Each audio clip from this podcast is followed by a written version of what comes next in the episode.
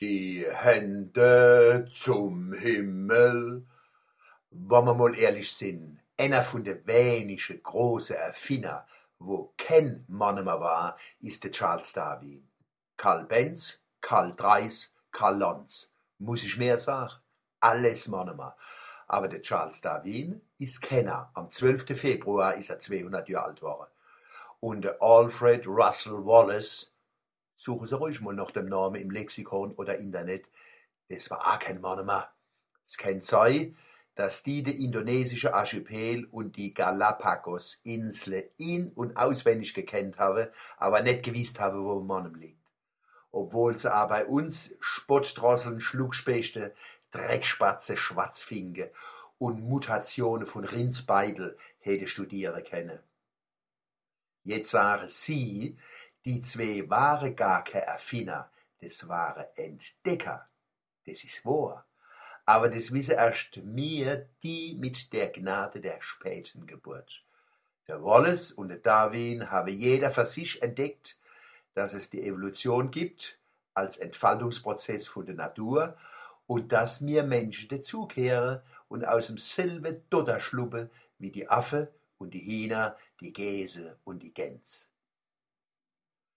Die Zeitgenossen vom Darwin haben gemeint, der hätt Wahnvorstellungen und alles bloß erfunden. Sie haben sich tierisch aufgeregt, dass er mit der Affe verwandt sein solle. Dabei, wenn sich jemand hätte aufregen müssen, wäre es die Affe gewesen, dass er mit uns verwandt sind. Warum haben sich Schimpansen, Orang-Utans, Weißkopfmaki, Rotgesichtsmakake und Bartaffe nicht aufgeregt? Weil die damals schon einen Bildungsvorsprung vor uns gehabt haben, ich sag bloß PISA-Studie.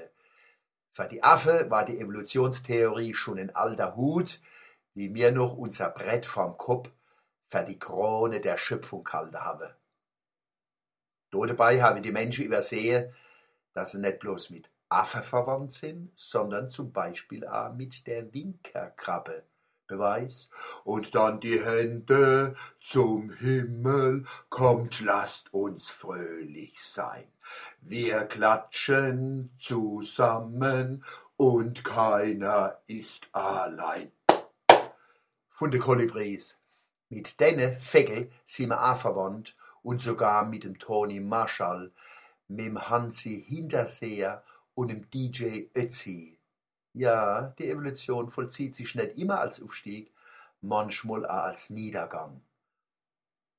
Was oft übersehen wird, die Entdeckungen vom Darwin und vom Wallace haben in einer Zunft einen Supergau ausgelöst, bei den Kritiker und Spötter. Was sind die über den Darwin hergefallen mit Karikaturen und haben sie schipp gelacht nach dem Motto, wie blöd, wie blöd. Ach Gott, sind mir gescheit und ist der blöd.